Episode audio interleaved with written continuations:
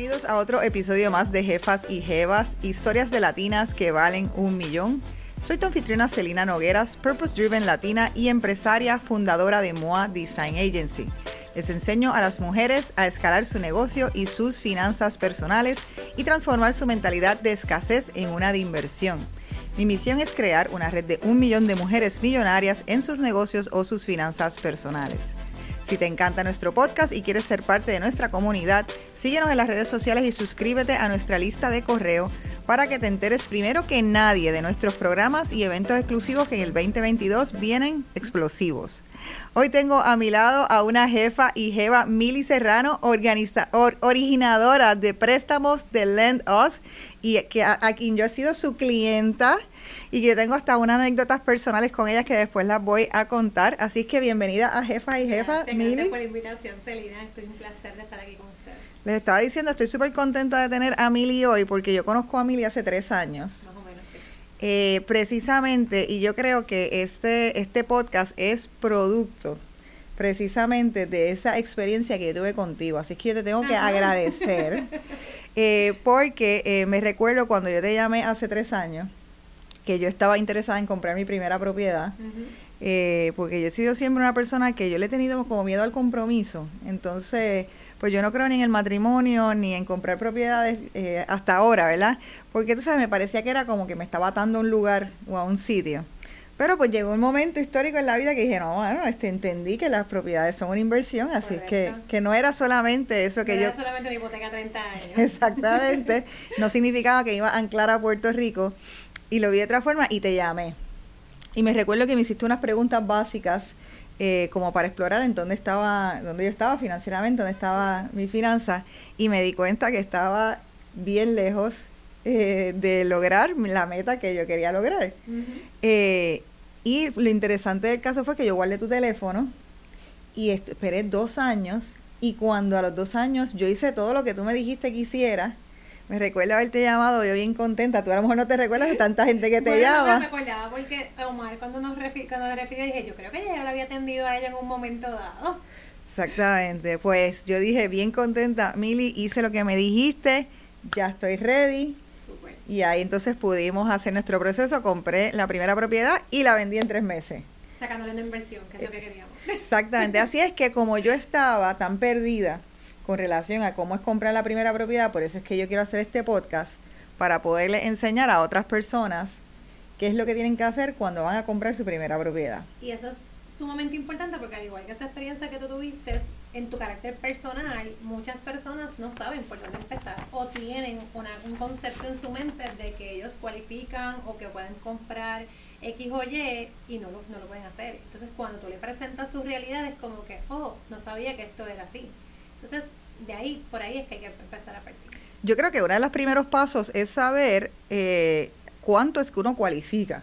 O sea, porque hay veces que uno puede soñar con casas de medio millón, de un millón de dólares. Mira, una casa con una vista al mar increíble de tres mil, cinco mil pies cuadrados y uno entiende que tiene el presupuesto para comprarla pero realmente no tiene idea de la escala y no tiene idea qué es lo que el banco mira o, o tú estás mirando para originar ese préstamo. O vamos entonces a, llevarlas a través del proceso. Pues mira, lo más importante es exactamente eso, es una precualificación, que consiste en que el cliente sepa cuáles son sus ingresos y sus deudas y cuánto es lo máximo que un banco le podría prestar. No es lo mismo que, por ejemplo, quizás tú estás acostumbrado a pagar 5 mil dólares de renta, pero eso no significa que aunque tú lleves 10 años pagando 5 mil dólares de renta por dar este número nominal, tú puedas tener una hipoteca pagando 5 mil dólares, porque a lo mejor tú pagas 5 mil dólares, pero no vas ni de aquí a la esquina, no tienes unos gastos, tienes unos gastos bastante apretados. Tienes las tarjetas de, de crédito de crédito apretadas, no tienes ahorro y el banco busca que tú, tu volumen de deudas, tu nueva hipoteca, no excedan del 43% de lo que tú te ganas. Eso es lo que se, se busca, que la suma de tus deudas mensuales y tu pago mensual incluyendo todo, y todo me refiero a los seguros, a las contribuciones, al mantenimiento, no se excedan de un 43% de tu salario. ¿Qué pasa? Lamentablemente, los latinos, en nuestra mayoría, por no decir los puertorriqueños... Latinos y americanos, es, una, es muy de la cultura norteamericana. nos, nos gusta vivir eh, O sea, y hay un dicho poblerino por ahí que uno tiene que ir hasta donde les tire la sábana, pero muchas personas no entienden eso y por eso es que el banco es tan insistente en, en proteger al cliente porque tú tienes que tener una flexibilidad económica, porque están los gastos ocasionales, están aquellas personas que tienen eh, quieren tener una familia y quieren pagar el colegio de los niños, eh, cosas, se te dañó el carro. O sea, esos gastos inesperados, pues si tú estás apretado en tu presupuesto y básicamente se te va todo tu salario en pagarle el alquiler de toda la, la renta, pues no vas a tener para resolver y algo vas a dejar de pagar, vas a afectar y ahí se te daña el crédito. Pero y también hay otra cosa que es importante, que imagino que tú lo has visto en muchas ocasiones, que la persona te dice, ah, sí, mira, es que yo genero 10 mil dólares, pero su planilla no dice lo mismo de lo que la persona está diciendo que genera. Eso pasa mucho en negocios propios. Realmente eh, tú tienes diferentes maneras de tú evaluar tus ingresos. Tú tienes el cliente que es asalariado, que todos los quincenas o bisemanas recibe un, cheque por X cantidad, pues ya tú sabes con qué lo vas a cualificar y está más claro que el agua. Ahora, el cliente que es por servicios profesionales o tiene negocio propio, tiene otras flexibilidades para efectos contributivos donde puede reportar más gastos que una persona pues que es asalariada. Y ahí es donde está el detalle. Nuestro sistema contributivo permite que tú tengas esos beneficios para defenderte, como dicen por el, en la calle, de las planillas, pero no necesariamente eso va a estar atado a la realidad que tú quieras vivir. Y como tú me señalas, quizás tú me dices, no, pero yo me gano 10 mil dólares al mes y cuando yo voy a tu planilla, voy a ver el anejo M, voy a ver el ingreso neto, si te ganabas 10 mil dólares al mes, pero le pusiste en gasto 6 mil dólares al mes y te quedaste con un ingreso de 4 mil dólares al mes, pues yo te voy a poder cualificar con esos 4 mil y te tengo que llevar a la realidad de que lo que vas a poder comprar, si quieres financiar, va a estar atado a ese ingreso neto. Y ahí es donde está el, el o el detalle. Y, y yo me recuerdo eso, y eso es bien importante porque desde uno, este, ¿verdad? Personas que a lo mejor no eh, reciben unos ingresos que no están, no los pasan Ah, ya es más difícil ahora, pero que no se pasaban necesariamente, eh, no se registraban por el Departamento de Hacienda eh, o recibían mucho cash, o sea, negocios ambulantes que reciben mucho cash, pero también, eh, en este caso, por ejemplo, yo sí reportaba lo que me ingresaba, porque lo hacía bisemanalmente, pero el contable me decía, mira, este puedes deducir estas cosas, son se pueden poner como deducciones, y en ese momento yo le decía, ah, sí, me conviene poner esas deducciones, y lo hacía. Entonces, me recuerdo que llegó el momento en que yo le dije al contable en la próxima planilla, cuando después de haber hablado contigo, yo le tuve que decir, no, mira, yo no quiero deducciones en la planilla, aunque se pueda deducir, no las quiero, porque yo estoy buscando poder tener, exactamente, poder cualificar. O sea que, que en ese sentido yo diría que la planilla es lo primero que uno tiene que estar pendiente de, ah, mira, pues yo tengo que poner mi planilla eh, que demuestre de verdad que tengo la capacidad. Mira, y es bien importante porque a veces hay personas que piensan que existen productos hipotecarios que te permiten eh, cualificarte con estados financieros, pero pues no te van a financiar tanta cantidad, la tasa de interés es diferente, no todas las instituciones bancarias las trabajan. Este, y obviamente si usted como cliente pues quiere la mejor tasa de interés y que el banco le financie lo máximo posible para que usted tenga una inversión mínima, pues el producto es cualificación por planilla. Y eso es bien importante tenerlo claro desde el primer paso. Eh, negocios como barberías, este, estilistas, eh, personas que se dedican a limpiar este, hogares o oficinas. Esos son negocios, como bien tú señalas, que de su usual método de pago es en efectivo. Entonces, tú sí puedes tener una carrera exitosa, llenar una planilla saludable, como se le dice, con cualquiera de estos servicios, pero tienes que tener mucho cuidado de qué cantidades tú pones en tus gastos para evitar que cuando haces el cálculo, pues realmente te quedas sin nada, porque el contable te protegió para que no tuvieras que pagar tanto en contribuciones, pero por otro lado, pues no hay manera de yo demostrar que realmente a mí me sobra la cantidad de dinero que realmente me sobra para yo poder comprar. Eso, eso me parece excelente, pero entonces esto se le añaden otros niveles.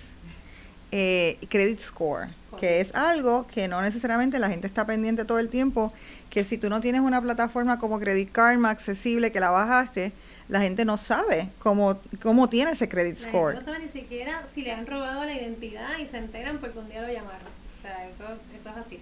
Y sí, el crédito es sumamente importante a la hora de usted comprar una propiedad o un auto o lo que sea.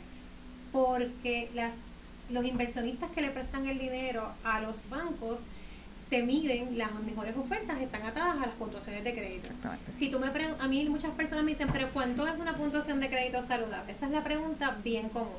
Pues mire, lo, lo más saludable es que usted tenga 700 o más de puntuación de crédito porque ahí está en el mismo medio de todos los productos. Ahora, si usted quiere la mejor tasa de interés, los mejores rates, pues son 740.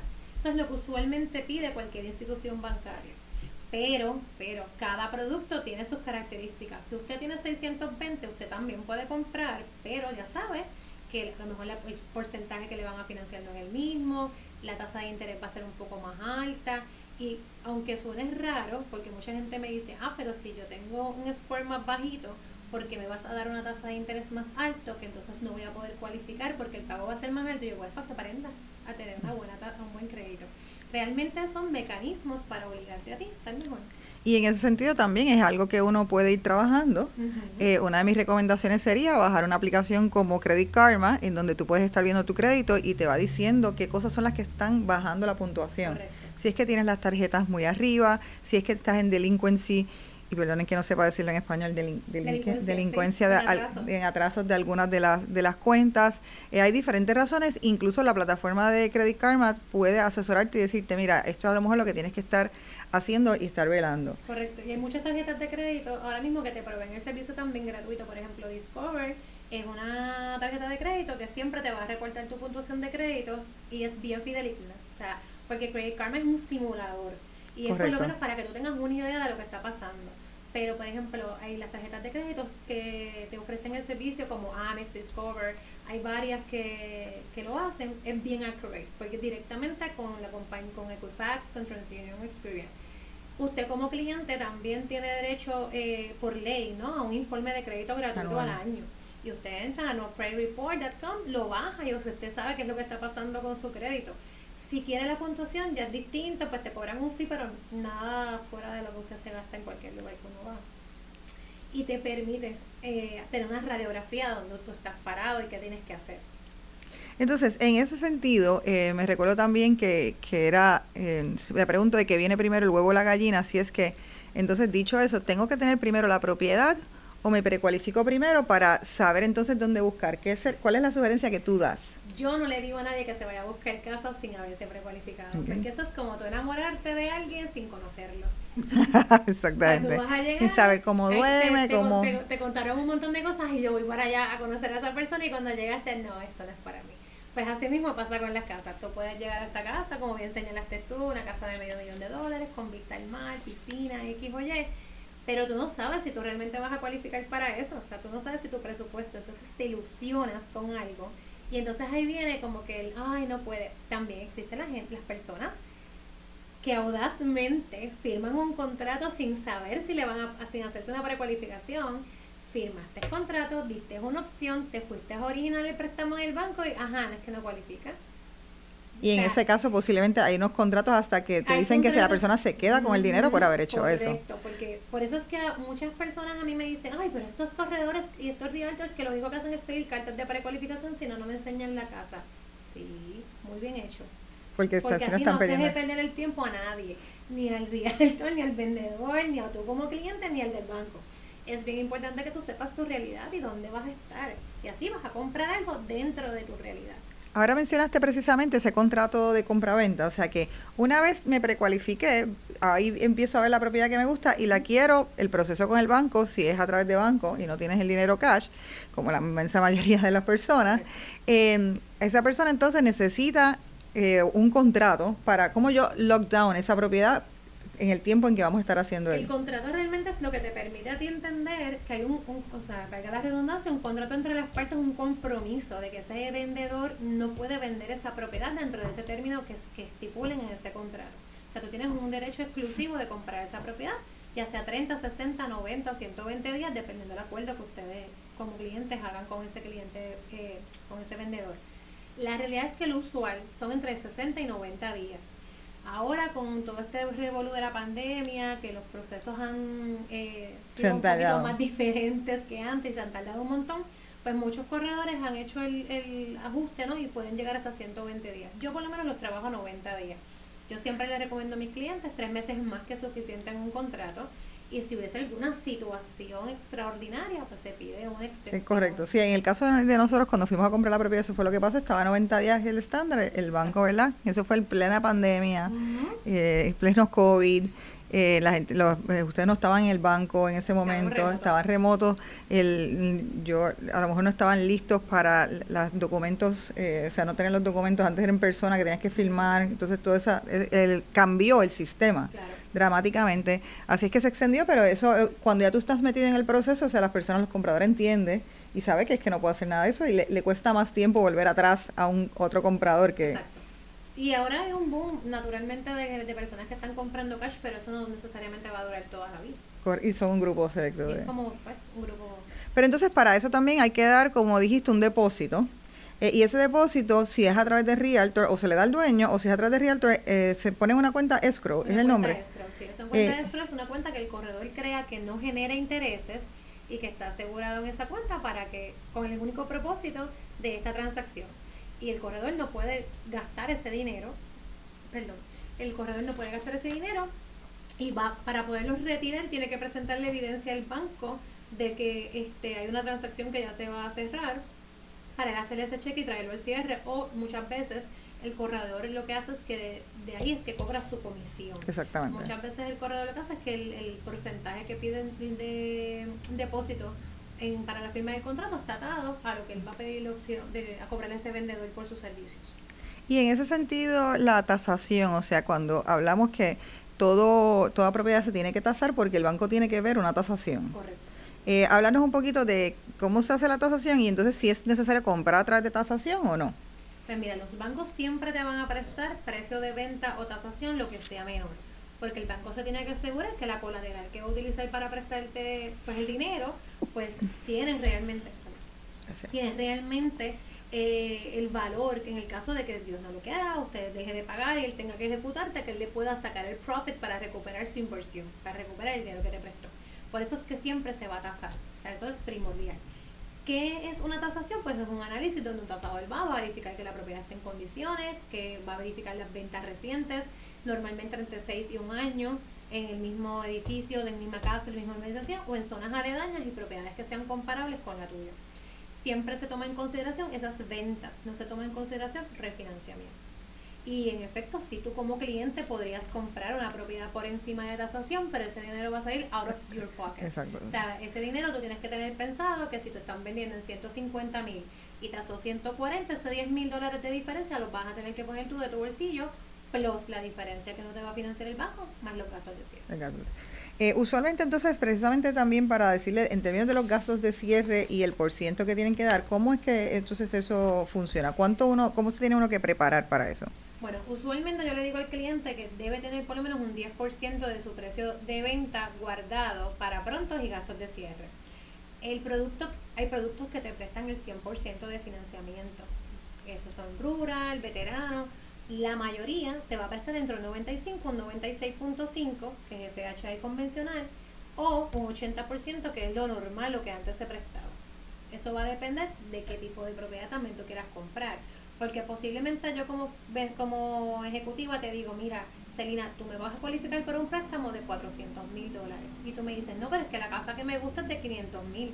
Perfecto, tú tienes 100 mil dólares extra para que no te voy a tomar en consideración tú como cliente tienes esa opción de ponerle tu dinero y no que el banco, tratar de que el banco te financie lo más posible. Pero ahí tú tienes que jugar con tus finanzas, claro está. Yo te puedo decir hasta cuánto yo te voy a prestar y tú decides si te vas a ir por lo que el banco te va a prestar o estás dispuesta a poner dinero y yo financiarte menos cantidad. Eh, pero en ese, en ese sentido también quiero hablar de, em, a lo mejor eh, la propiedad de 400 mil dólares y, está tasada en 400 mil dólares, pero tú quieres dar 100 mil dólares. Vamos, eh, vamos a explicar a la gente en cómo eso lo beneficiaría y cuáles son las diferencias de dar el mínimo. ¿Cuáles serían las... La...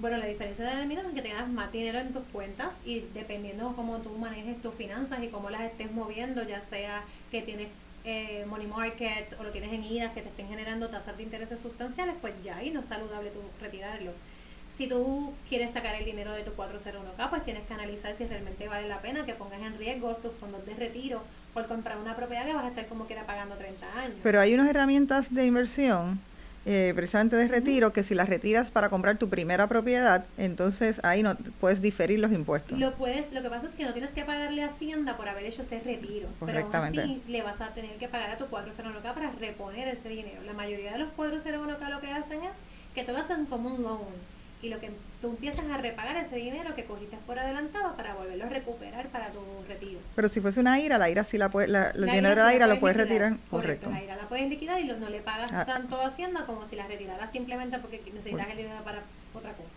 Y eso ah, es para tu primera propiedad. Para tu residencia principal. Correcto. Exactamente. Ahora bien, tú vas a decidir que te conviene más si tener un pago más cómodo o tener más equity en la propiedad, porque a lo mejor tu plan es que estás comprando una propiedad eh, bien económica y le vas a hacer unas mejoras para revenderla y hacer flipping, si no es tu residencia principal. O sea, va a depender de realmente qué es lo que tú quieres hacer con esa propiedad y en qué momento la estés comprando. Usualmente una persona que compra residencia principal piensa que se va a hacer su forever home y pues va a querer financiar lo máximo posible para quedarse con cash porque igual la vas a estar pagando 30 o 40, 30 años o más. Sí, ahí en ese contexto sería importante ver en qué edad lo estás comprando, hasta qué edad entonces lo estaré escogiendo a 15 años, eh, a las opciones de a 15 años o a 30 años. puedes comprar hasta 10 años, o sea, realmente el término, los, los inversionistas normalmente pueden llegar hasta 7 años de financiamiento pero mientras más bajo es el tiempo que tengas, pues es más alto tu pago mensual. Y en ese sentido, hay, hay algunas corrientes de precisamente de investors y de gente que, que ahorra agresivamente que, que dicen, mira, debes eh, saldar todas tus deudas, incluyendo las de la propiedad. O sea que habría una, una corriente de pensamiento que dice que si tú ahorras, eh, tienes un dinero ahorrado para eh, emergencias y tienes entonces otro dinero que lo tienes spare, que no lo estás, no está en inversiones, eh, sí es una buena práctica ponerle más dinero a hacer. que su modo de pensamiento va atado a que si tú, tú te proyectas que tú te vas a retirar de tu trabajo a los 62 años, por dar un número, pues tú debes no tener nada de deudas para poder vivir de ese retiro que trabajaste por X o Y razón o de tus inversiones o de ese otro dinero que tienes ahí.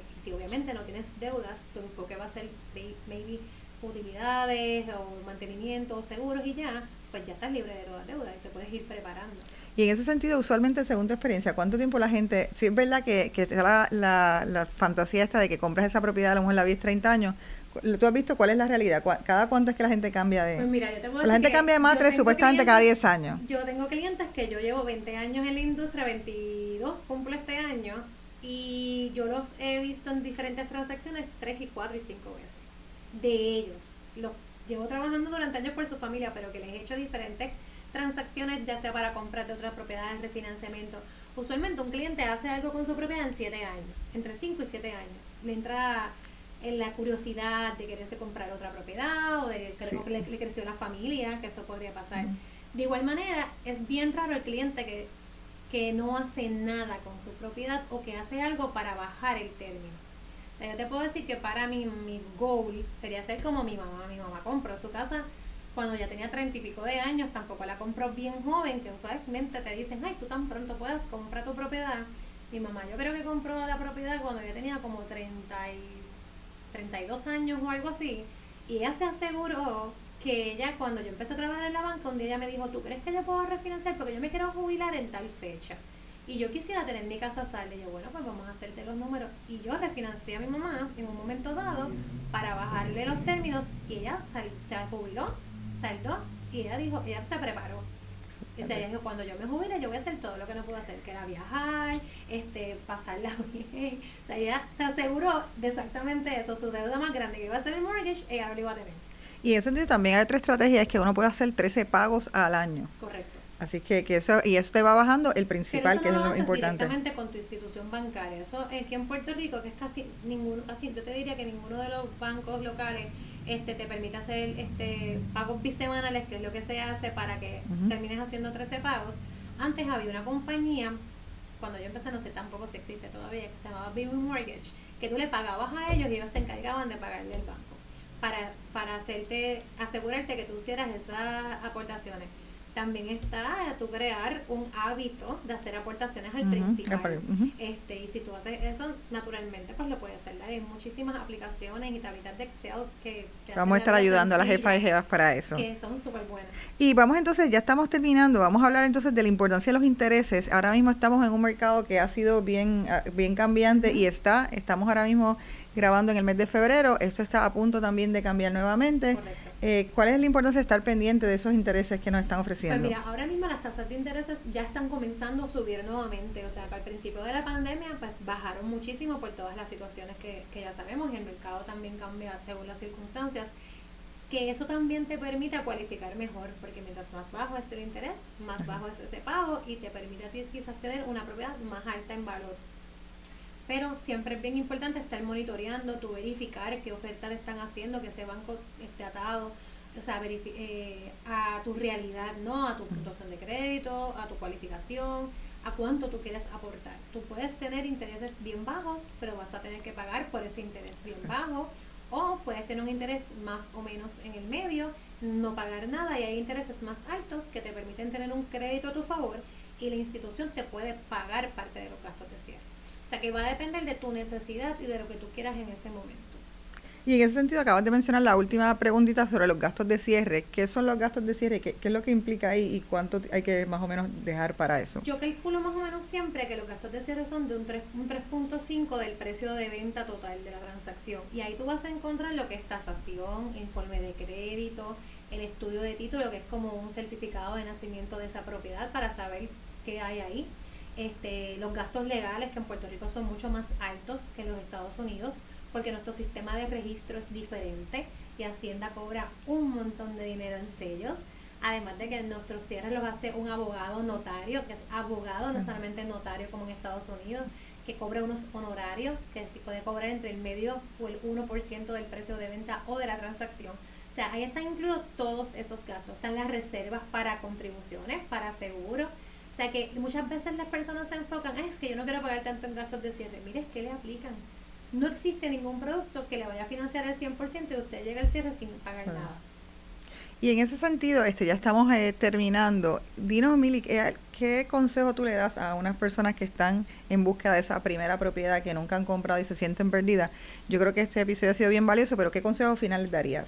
Pues mira, primero que nada yo les diría que uno tiene que analizar qué uno está buscando en una propiedad. Antes de hacerte una precualificación es cuál es tu dream home, qué tú quieres. Si, eres, si tienes mascotas, pues saber que necesitas un espacio para ellas, si tienes este home office, que estábamos hablando antes de entrar al aire. O sea, todas esas cositas para tú tener una idea y ver qué, qué dentro del mercado está esa idea que tú tienes. Una vez tú dices, ok, pues mira, lo que yo estoy buscando por lo que yo estoy viendo en venta es de 150 mil pues déjame ver si yo cualifico para eso, antes de tirarte a opcionar. Y ahí, ¿cómo usted lo hace? Pues mira, usted llama a su institución bancaria, preferiblemente a mí. Entonces, yo les hago su análisis de ingresos y deudas y usted va a saber si puedes contar con esa idea. Y si no, tienes dos opciones. O ajustas tu idea o te preparas para ella. O sea, eh, lo bueno de este mercado es que te permite a ti prepararte y planificarte, quizás bajar deudas, si a lo mejor tu problema es de crédito, pues mejorarlo, si a lo mejor tu, tu problema es de ingresos, pues buscarte otro empleo o cambiar de industria. Hay muchísimas herramientas que te pueden ayudar a llegar a donde tú quieras, siempre y cuando vayas de la mano de alguien que te oriente bien. Sí, yo creo que eso es, es correcto y así fue mi, mi experiencia contigo. Eh, dicho eso, me gustaría que si quisieran contactarte, este, te pueden seguir en las redes sociales, ¿a dónde pudieran contactarte? Me pueden contactar tanto en Facebook como Instagram, como Mili Serrano, M-L-O, Mili con I y doble L I E. Y es bien bueno que también, o sea, yo tengo una plataforma educativa dentro de mis redes sociales, aparte de lo que hago como originadora, principalmente por eso, porque hay muchas, y también tomando este lo que es jefas y jevas, hay tantas mujeres en, que quisieran comprar y nunca se han atrevido a comprar solas porque lamentablemente nuestra sociedad nos dice que si tú no compras con alguien pues no puedes ir para ningún lado. Este, y mi plan es demostrar que eso es totalmente incorrecto. Este, yo imagínate yo, revés, que yo que no me quiero casar y yo no quiero tener una, una, propiedad con alguien, o sea, me friqueo. Y lamentablemente pues nos han acostumbrado a que uno tiene que estar comprando con alguien para poder adquirir esa propiedad, que eso es totalmente erróneo. O sea, tú puedes, si tú tienes tus finanzas al día, tu crédito al día y tienes tu ingreso, tú puedes comprar sola y tener tu hogar sin necesidad de depender de alguien. Sí, yo creo que ahí lo que ha pasado es que nos han, como han puesto en la cabeza, como para que, haya más volumen y poder comprar algo más grande, entonces uno usualmente compra también con su pareja. Pero sí, estoy de acuerdo contigo que eso es algo que, que o sea, nosotros como mujeres debemos la primera propiedad no solamente, la primera, la segunda y la tercera, y eso es una de las misiones de Jefa y Jeva. Así que te agradezco mucho, Mili, por estar aquí en la tarde de hoy. Eh, este episodio creo que va a ser de mucho valor para todas las que nos están escuchando. También puedes enviarnos sus preguntas, sabes que siempre estamos dispuestos a contestarlas y si este tema le gustó, favor de suscribirse a nuestro canal de YouTube o dejarnos un review, que eso nos ayuda mucho a seguir extendiendo el outreach de nosotros en la plataforma. Así es que gracias por sintonizar otro episodio más de Jefas y Jevas. Gracias por escuchar otro episodio más de Jefas y Jevas, historias de latinas que valen un millón.